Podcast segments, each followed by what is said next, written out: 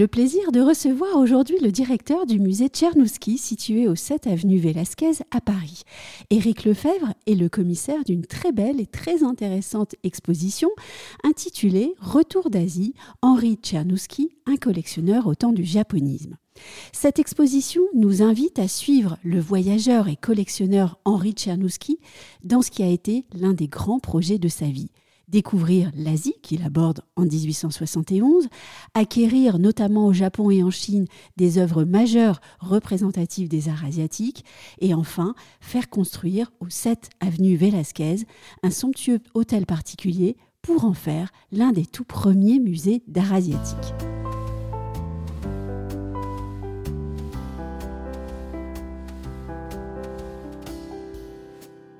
Éric Lefebvre, bonjour. Bonjour Anne-Sandrine. Il y a 150 ans, un monsieur d'origine italienne et français d'adoption, homme de finance, Henri Tchernouski, revenait d'un voyage en Asie qu'il avait commencé en 1871. Comment ce voyage a-t-il commencé et où a-t-il emmené ce monsieur? Ce voyage euh, d'Henri Tchernouski, il commence dans des circonstances euh, assez, euh, assez particulière, peut-être même un peu euh, dramatique, puisque Henri Tchernouski est un homme qui, euh, toute sa vie, a été euh, vraiment pris dans les événements du siècle, avec ce 19e siècle des révolutions. Oui, il, s'est impliqué au, voilà, surplus. Il, il, était un homme vraiment, voilà, il était habité par les idéaux républicains. Il les a d'abord défendus dans sa jeunesse en Italie et puis ensuite euh, en France. Et euh, donc, pour vous donner un exemple, il a demandé à devenir français euh, au moment où la Troisième République a été proclamée. Mhm. Donc, il y avait chez lui cette forme d'engagement, mais évidemment, en 1870, au lendemain des événements dramatiques de la Commune, il a envie de prendre le large. Oui.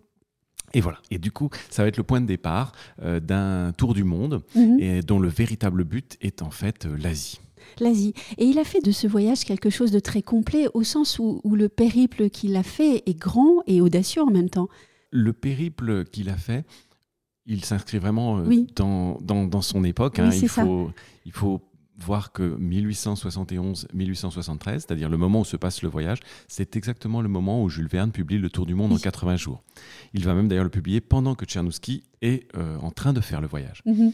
Et donc Tchernouski, effectivement, il euh, il est, euh, comme les hommes de ce temps, fasciné par la révolution industrielle qui permet de, faire un grand voyage grâce à la vapeur autour du monde d'une manière beaucoup plus rapide qu'auparavant.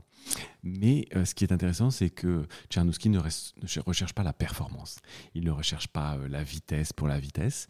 Il va utiliser ses moyens de locomotion moderne pour gagner l'Asie le plus vite possible pour gagner le Japon en mhm. particulier. Et une fois qu'il va arriver en Asie, il va au contraire essayer de, ralentir. Donc il va utiliser d'autres moyens de locomotion euh, très variés, depuis euh, la chaise à porteur jusqu'au char à bœuf, euh, en passant par toutes sortes de navires de toute taille. Oui, et puis il, il, entre dans des lieux où il n'était pas forcément aisé ni, ni, ni usuel d'entrer aussi. Tout à fait. C'est un moment euh, finalement qu'on a presque déjà un petit peu oublié, hein. celui où le monde était euh, beaucoup moins ouvert qu'aujourd'hui. Il ne suffisait pas de, euh, de, faire une demande de, visa pour accéder à, un pays, en particulier à ces pays d'Asie qui avaient été fermés pour certains, comme le Japon, pendant plusieurs centaines d'années. Donc effectivement, cela aiguisait d'autant plus la curiosité des voyageurs.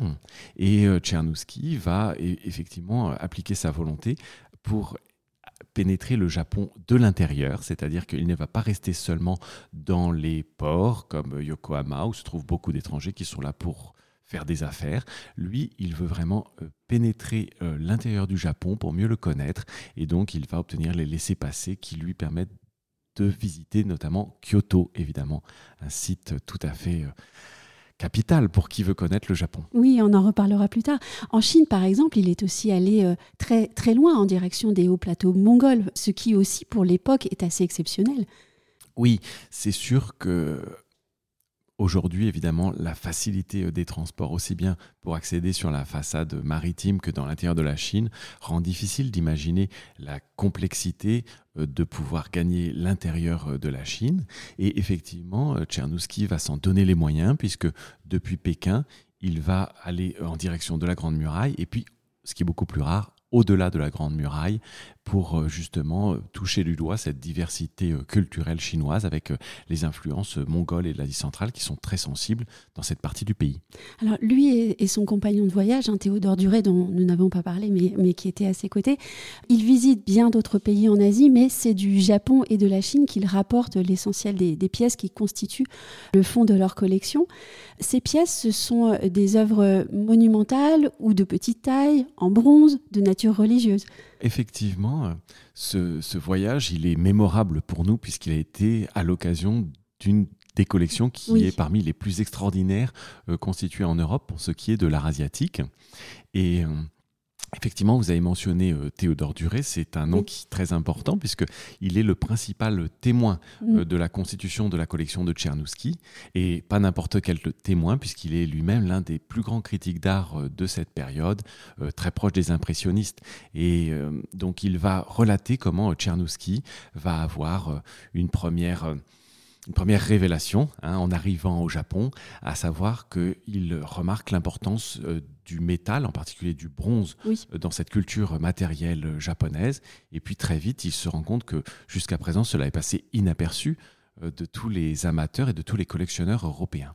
Donc ça va être le point de départ de, son épopée, hein, ensuite qui va finalement constituer à terme 5000 objets beaucoup de bronze, mais pas seulement des bronzes, puisqu'il y aura aussi euh, beaucoup de céramique, euh, des peintures, des lacs, euh, des objets à la fois gigantesques, comme le Bouddha de Meguro dont on reparlera peut-être, et des objets aussi qui sont minuscules, c'est ce qu'on essaye de montrer dans notre exposition, justement du plus grand au plus petit. Ce sont e-, exactement ces œuvres que le public peut découvrir en visitant l'exposition.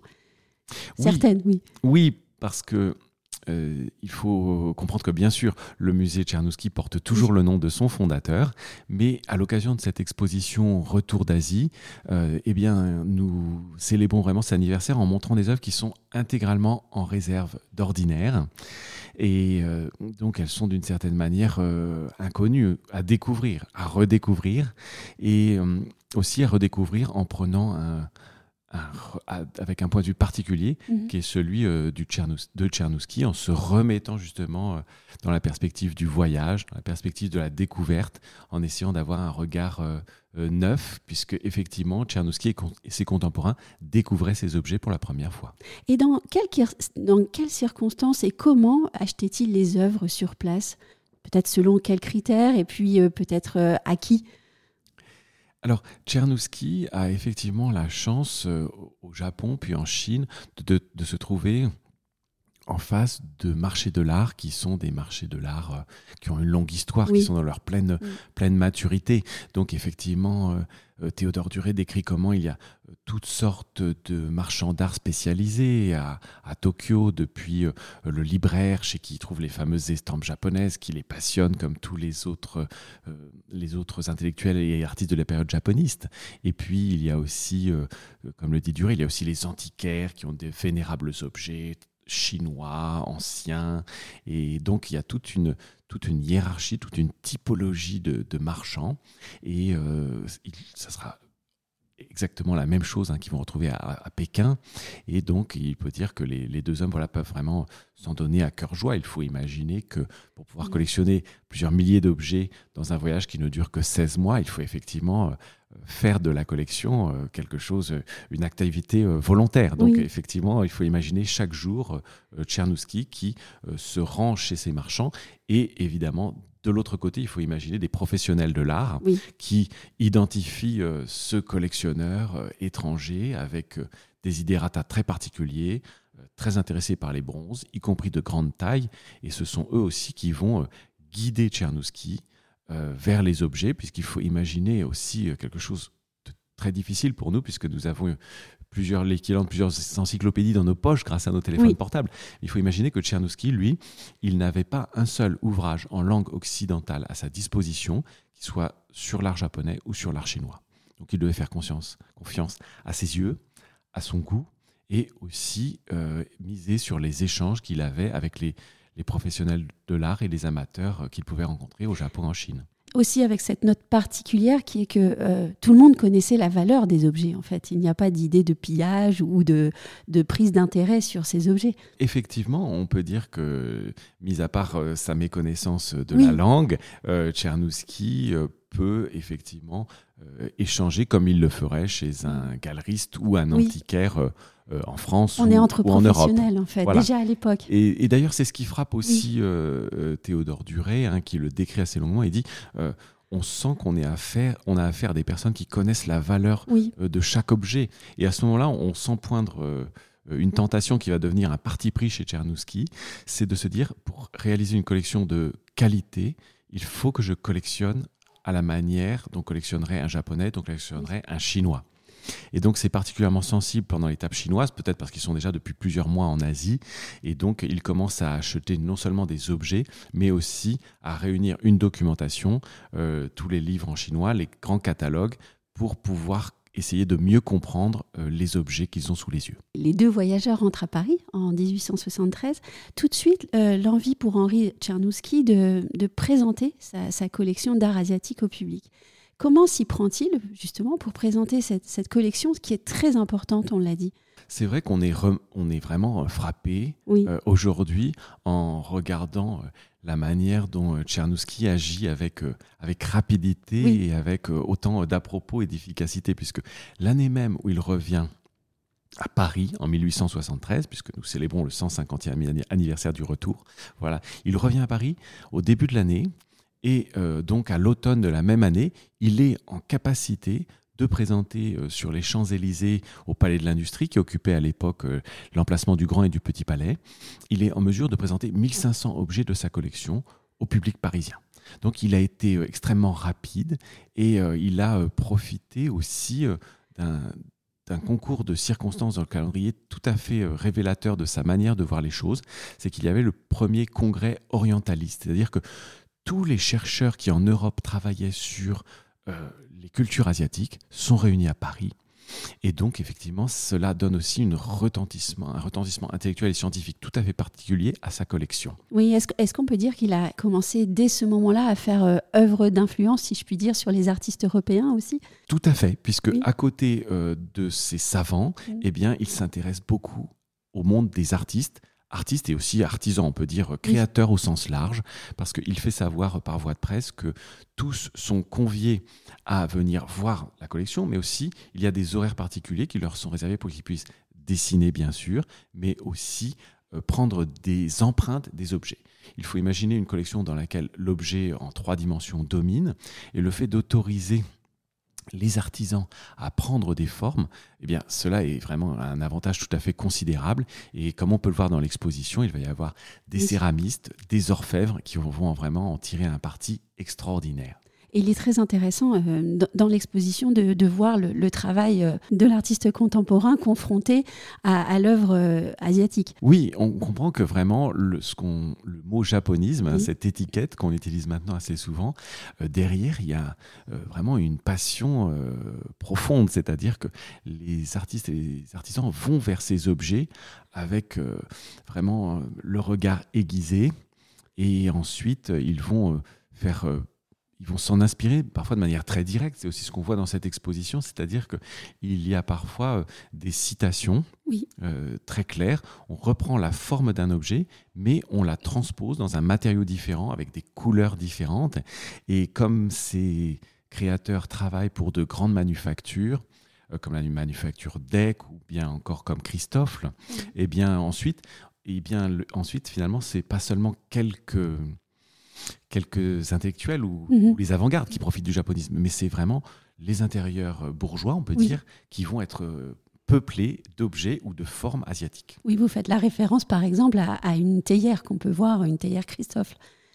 Oui, il y a plusieurs objets euh, effectivement qui proviennent de Christophe parce que le, le chef dessinateur euh, Émile Reber était quelqu'un de tout à fait passionné par l'Asie et il avait non seulement dessiné en détail la collection de Tchernouski, mais il avait même publié ses dessins avec ses annotations personnelles qui trahissaient ses lectures, son intérêt pour la philosophie asiatique. Donc, euh, en même temps qu'il représente des objets, il peut citer euh, Confucius ou Lao Tzu. Donc, c'est tout à fait intéressant de voir que ces artistes vraiment se sont vraiment pénétré par ces sources asiatiques. Du voyage en Asie, d'Henri Tchernouski est née l'une des premières collections d'art asiatique en Europe, mais aussi le musée qu'il a fait construire pour accueillir sa magnifique collection d'œuvres asiatiques. Dès 1873, il a aussi une idée et une volonté très marquée, c'est celle de construire un musée. Comment a-t-il euh, construit ce musée? Alors, c'est intéressant de parler du musée en même temps qu'on a parlé de la grande exposition sur les Champs-Élysées, parce que cette exposition, on réalise aujourd'hui que c'était une sorte de laboratoire. Euh, il avait acheté ces objets un par un en mhm. Asie et ensuite il les avait expédiés vers l'Europe dans des caisses. Ce qui fait que la plupart des objets de la collection l'attendaient en mhm. France quand il est arrivé. Donc il a ouvert les caisses et euh, il a pu voir pour la première fois la collection dans son ensemble seulement euh, lorsqu'il l'a déployée sur les Champs-Élysées au Palais de l'Industrie. Dans le même temps, il avait réussi à acquérir euh, tout près du Parc Monceau. Oui un, terrain encore non construit, puisque c'est le moment où toute la plaine Monceau va être construite. Et euh, ce terrain, il est vierge, il va pouvoir justement euh, ériger là un bâtiment spécialement conçu pour ses collections. Oui, un hôtel particulier. Euh, on comprend d'ailleurs que dans chaque mur, chaque détail de cet hôtel particulier, même chaque volume, tout cela révèle sa volonté réellement de construire un musée dès l'origine. Tout à fait. Et c'est d'ailleurs un petit peu ce qui avait été oublié avec le temps, parce qu'on parlait souvent d'un hôtel particulier, magnifique, dans lequel euh, se trouvaient les collections d'Henri Tchernouski, et puis qui ensuite avait été ouverte au public, ce qui finalement euh, correspondait aussi à l'histoire de beaucoup de musées aujourd'hui en France. Et euh, finalement, ce qui est cette exposition, c'est aussi l'intérêt, c'est de se rendre compte que c'est pas exactement ce que Tchernouski a fait en réalité. Il a construit cet hôtel particulier, d'abord pour ses collections, et il se trouve qu'il s'y est aussi installé. Donc c'est un projet euh, beaucoup plus original, certains diraient un peu fou finalement, c'est-à-dire qu'il construit pour les objets et lui-même se trouve, euh, finit par se trouver une place, une belle place tout de même, euh, au milieu de ses collections. Et comme vous le disiez, les détails révèlent tout un, tout un univers, en particulier intellectuel, mais aussi peuplé de références italiennes. Et donc par par exemple, sur la façade du musée, euh, dès le départ, euh, Tchernouski avait voulu avoir des euh, mosaïques qui représentaient d'un côté Aristote et de l'autre Léonard de Vinci. Donc la philosophie et les arts. Donc vraiment, c'est tout à fait tout à fait naturel d'avoir un musée à cette époque qui est placé sous le, voilà, sous les auspices des arts et aussi de la philosophie. Et par la suite, on peut voir comment, euh, à l'intérieur, il multiplie donc les références à la fois au, à la tradition, euh, on pourrait dire à la tradition classique européenne, et il instaure un dialogue avec euh, les arts asiatiques. Et là, c'est tout à fait étonnant. D'ailleurs, un contemporain de l'époque, Edmond Duranty, disait quand on va chez Henri Tchernouski, on a l'impression de rentrer dans la demeure d'un mandarin grec. Mm. Et alors il dit, ça peut vous paraître une boutade, mais euh, et ensuite il décrit longuement euh, et ça n'est pas du tout une boutade puisque euh, Tchernouski a véritablement créé une surprise architecturale au cœur du musée Tchernouski en libérant un espace considérable qui est fait pour accueillir une statue de culte, un, un Bouddha qui fait 4 mhm. mètres de haut, un Bouddha japonais, et il se retrouve là entouré d'éléments qui sont des éléments empruntés euh, au vocabulaire du temple grec. Et donc finalement, ce sont les deux temples qui n'en font qu'un. Hein, le temple euh, grec qui est finalement qui est aussi muséon, le, le, musée, et aussi le temple asiatique, tous ces temples que Tchernouski a beaucoup admirés au cours de son voyage en Asie. Personnellement, je suis euh, marqué par l'esprit méthodique de cet homme, au fond. On, on pourrait dire, oh, il est farfelu, il a créé son musée, il a vécu dedans, mais en fait, pas du tout. Vous avez raison. Euh, c'est un homme qui avait euh, un projet euh, très précis. Scientifique. Et scientifique. Effectivement. Lui-même, d'ailleurs, a consacré la fin de sa vie plutôt à, la pensée, à la théorie, hein, qui est dans son domaine, hein, qui était celui mm. de l'économie, plus particulièrement de la monnaie. Et. donc il avait aussi cet esprit scientifique et méthodique. Et ce qu'il souhaitait faire c'était pas seulement une collection de bronze parce que personne ne l'avait fait avant lui, mais c'était de pouvoir présenter toutes les étapes du développement euh, du bronze en Asie. Et euh, ce qui est remarquable, c'est qu'il a réussi à le faire, puisque nous trouvons aujourd'hui dans sa collection des objets qui datent du deuxième millénaire avant Jésus-Christ jusqu'aux objets les plus contemporains pour l'époque de Tchernouski, 18e, hein, 19e siècle. Et euh, effectivement, il voulait que l'on puisse aussi faire l'histoire de la technologie de ce matériau on peut imaginer évidemment que pour un homme de la révolution industrielle, c'était quelque chose de tout à fait important. Et ça allait rester par la suite puisque au XXe siècle, tous les archéologues qui ont travaillé sur ces domaines jusqu'à aujourd'hui euh, se sont beaucoup appuyés sur cette collection de références. Et lorsqu'il annonce le legs de son musée à la ville de Paris, il le fait avec des mots d'une très grande sobriété. J'ai été personnellement marqué par cette sobriété. On va le partager avec nos auditeurs. Il écrit J'ai amené tous ces bronzes à Paris et je les ai fait enchasser dans une maison de l'avenue Velasquez, construite exprès. Voilà ce que je donne à la ville. Quelle sobriété et pourtant quel travail accompli. Oui, c'est très étonnant effectivement de voir euh, comment en 1882, à l'occasion euh, euh, d'un grand banquet qui réunit justement tout le monde des arts et des lettres français, mais aussi, mais aussi britannique, eh bien, Tchernouski fait cette, fait cette annonce. Donc effectivement, il, est d'une parfaite sobriété. Il rappelle en peu de mots son voyage, le Japon, la Chine et ensuite, comme vous l'avez dit, euh, ces, quelques phrases. Moi, ce qui m'a frappé, c'est l'utilisation du verbe enchasser. Oui. Puisque, évidemment, ça n'est pas un terme qui est employé euh, par hasard. À la fois, la chasse peut renvoyer à l'univers euh, religieux. Hein. Ce sont des, reliques culturelles qu'il euh, entend embellir en les mettant à l'intérieur de cette chasse. Et puis aussi, évidemment, il y a aussi l'utilisation du terme en joaillerie, où évidemment euh, en chasser, c'est aussi faire quelque chose qui est absolument adapté, euh, mieux encore qu'un écrin, c'est quelque chose qui est fait euh, pour quelque chose. Donc, et d'une certaine manière, on dit voilà, le, musée est fait pour la collection comme la collection est faite pour le musée, et il entend les rendre insécables. Cette histoire, au fond, c'est celle de la naissance d'un musée fondateur qui a été l'œuvre d'un homme tout à fait novateur et singulier aussi. Voilà, le musée est, novateur, mais il a tout de même fait école, oui. puisqu'on s'aperçoit que après euh, qu'il ait euh, créé ce musée en 1874, eh bien, les projets euh, similaires vont s'enchaîner, en particulier avec celui d'Émile Guimet, puisque Émile Guimet va partir lui aussi pour le Japon en 1876. Et à la fin des années 1870, il va aussi ouvrir un musée, d'abord à Lyon. Et puis ensuite, il y aura bien sûr l'aventure du musée Guimet à Paris. Donc on voit que Tchernouski, hein, qui était un Français euh, qui avait souhaité être français, finalement, il a aussi euh, fait école dans notre pays.